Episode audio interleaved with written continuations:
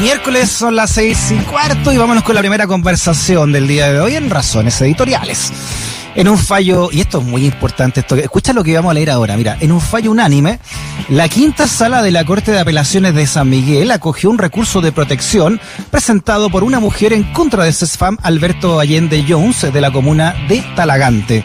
Esto luego de no recibir respuesta al solicitar la interrupción de su embarazo tras verse afectada por la entrega de anticonceptivos defectuosos. ¿Te acuerdas que lo hablamos esto hace una semana? Bueno, esta es entonces una interesante, interesante acción judicial que vamos a conversar con una de las abogadas litigantes de este caso, con Laura Drachnich, que es eh, de la Fundación Miles. Laura, ¿cómo está? Bienvenida a Razones Editoriales. Hola, ¿cómo están? Muchas gracias por la invitación. Oye, pero esto es muy, es muy importante. No sé si tú lo, lo, lo consideras igual, Laura, como, como mujer de derecho, ¿no? Lo que está dictando la Corte de Apelaciones de San Miguel. Sí, nosotras consideramos que este fallo es muy significativo por una serie de razones. Eh, en primer lugar, es el primer fallo que reconoce que la interrupción voluntaria del embarazo es propiamente un derecho legal eh, y eso es una cuestión fundamental para la posibilidad de acceso de las mujeres a la interrupción voluntaria del embarazo. Y además eh, comenta explícitamente que el embarazo fue producto de una de las pastillas anticonceptivas defectuosas, como bien comentabas tú, que son las Anulet CD, que, eh, bueno, hace ya un tiempo sabemos que han traído consecuencias bastante eh, grandes y, y nefastas para la vida de muchas mujeres alrededor del país. ¿En qué consiste puntualmente este recurso de protección? Eh, ¿A qué se podría llegar con este recurso de protección? Mira, en realidad este, este recurso es producto de eh, la intención que tenía nuestra representada de poder realizarse una interrupción voluntaria del embarazo, dado que ella se encontraba en circunstancias en que su salud mental estaba muy agravada. Eh, y en ese sentido, la prolongación de este embarazo y este, la prolongación de este embarazo no deseado, ¿verdad?, significaba un riesgo para su vida. Eh, y, es a partir de esta solicitud que nosotras realizamos al CEFAM. El CEFAM no nos contestó nunca. De hecho, la única respuesta que obtuvimos de su parte fue un correo en donde decían que no habíamos adjuntado los los documentos necesarios y que tampoco habíamos mencionado que ese FAM era como un intento de prolongación de el no dar respuesta frente a esta situación. Eh, y dado que pasaron los plazos legales para poder responder, decidimos presentar este recurso para obtener una respuesta más certera por parte del CEFAM. Y en el fondo lo que hace este fallo es ordenarle al CEFAM dado el riesgo eh, que nosotras exponemos en el fallo, ¿verdad? El riesgo de vida para la madre, evaluar la posibilidad de constituir la causal. Ya. O sea, ¿podría ser, por ejemplo, que la justicia interprete entonces este caso como de un riesgo para la salud mental que permita una interrupción de embarazo como aborto terapéutico? La verdad es que los tribunales no tienen la potestad de ordenar la constitución de una causal. Eso es una cuestión que es privativa para, de las leyes, ¿verdad?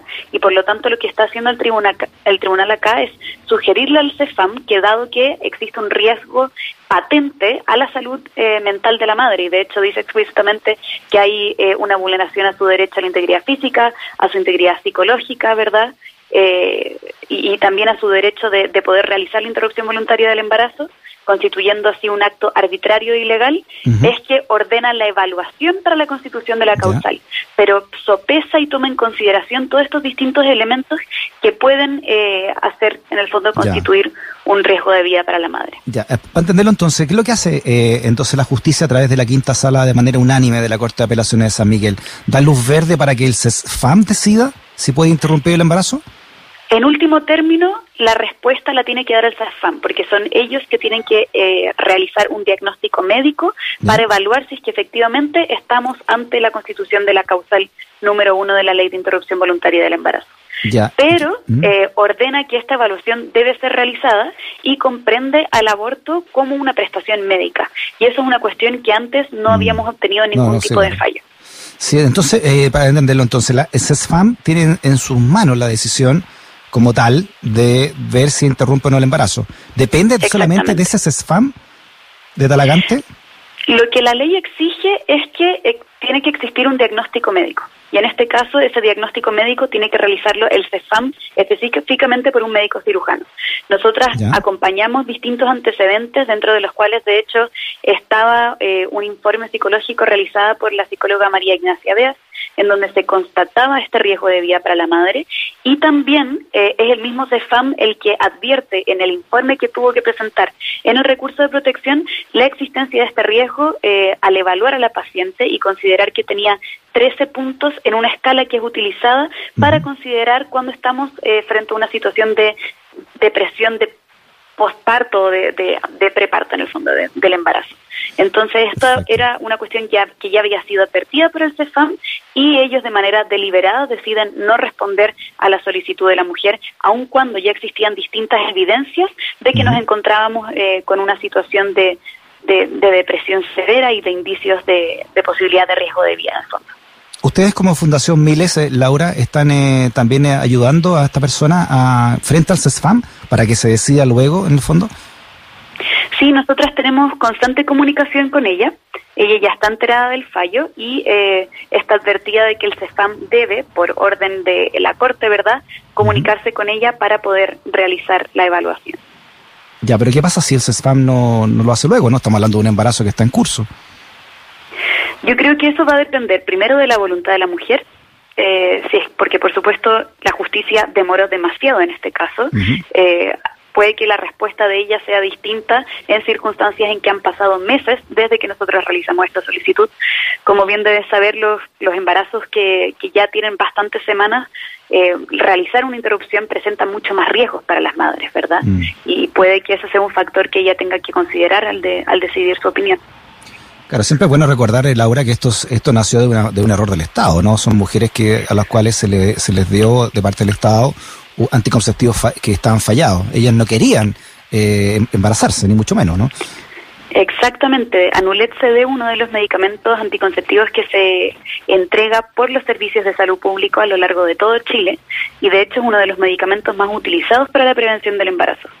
Eh, mm. y en ese sentido, las mujeres que acceden a este, a este medicamento, que no pueden acceder a prestaciones privadas de salud, por ejemplo, eh, confían en que el Estado, ¿verdad?, les va a otorgar una protección eficiente para no quedar embarazadas.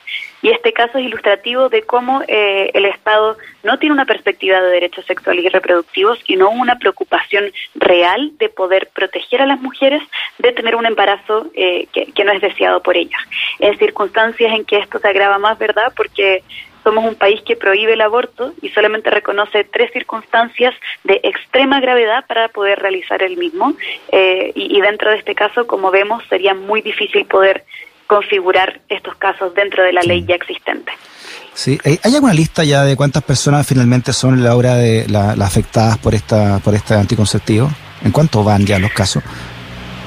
Los mira, la, como las consecuencias totales de esta situación nosotras todavía no las podemos ver, ¿verdad? Porque hay una deficiencia de información bastante grande, hay muchas mujeres que recién se están enterando de mm. que estos anticonceptivos tenían algún tipo de efecto y por lo tanto se encuentran embarazadas por ese motivo y no por otro.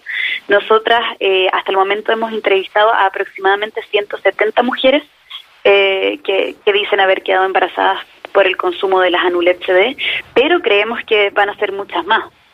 Eh, ah, ¿ah? Sí, lo, más probable es que sí. De hecho, nos llegan correos, muchos muchos correos todas las semanas arguyendo esta situación. Entonces, prevemos que probablemente van a ser varias más, decenas más. ¿eh? Y por último, Laura, sabemos que tienes una entrevista ahora, pero como abogada, eh, ¿qué, acciones legales eh, corresponden acá? Estamos hablando de, del nacimiento de una persona que te va a acompañar y tú no, no, no querías que fuera así, digamos, responsablemente, pero eh, tener un tener un, una hija o un hijo en Chile hoy tiene un montón de implicancias, no solamente no solamente en lo psicológico, no como está ocurriendo con, con, la persona que tú me dices, sino que también económica de aquí en adelante. Exactamente, o sea, nosotras creemos que este es una, un caso en que se ha vulnerado de manera profunda la autonomía reproductiva de las mujeres y en ese sentido esta vulneración puede dar pie a distintas acciones. Nosotras ya hemos realizado algunas acciones en sede internacional, particularmente presentamos una acción que se llama Acción Urgente ante la Relatoría de la Salud de las Naciones Unidas, solicitando que eh, como organismo internacional de derechos humanos se pueda instar al Estado de Chile a reparar la, la situación y la vulneración que ha ocurrido con estas mujeres, también a desarrollar políticas públicas para que esta situación no vuelva a ocurrir, ¿verdad? Porque la idea es que podamos prevenir situaciones como esta y también a, a entregar información oportuna y veraz eh, en relación al caso, porque sin el acceso a la información es muy difícil para nosotras armar un litigio suficiente. Mm. Eso es por un lado en, en, sede internacional, pero también en sede nacional ya estamos preparando las primeras demandas que vamos a interponer en contra del Estado por la falta de servicio que ha significado este caso y también en contra de eh, el laboratorio, que es el laboratorio Silesia, que pertenece al conglomerado alemán Grunenthal. Y en ese sentido, esta, esta demanda que busca poder reparar la situación que están viviendo las mujeres en, en medida de lo posible, ¿verdad? Porque sabemos que una vulneración a la autonomía reproductiva no es algo que se pueda reparar como absolutamente, pero sí poder otorgar algún tipo de indemnización para que las mm. mujeres puedan estar eh, al menos más tranquilas con el hecho de, tener que criar a una persona que, como sabemos, es bastante caro, particularmente en Chile, donde hay que pagar la salud, hay que pagar la educación, hay que pagar la vivienda, y por lo tanto, eh, estar embarazada producto de un defecto de los anticonceptivos otorgados por el Estado, sin ningún tipo de protección por parte del mismo, es una cuestión muy vulneratoria. Y, y cavernícola, déjame decir, ¿no? Es, oye, llega luego el día en que, como en Argentina, las mujeres tengan los mismos derechos reproductivos y sexuales que el hombre, ¿no? Sí, esperemos que este, este caso sea significativo para abrir ese debate que tan necesario es y que, bueno, ojalá tenga un lugar en la Convención Constituyente que se avecina.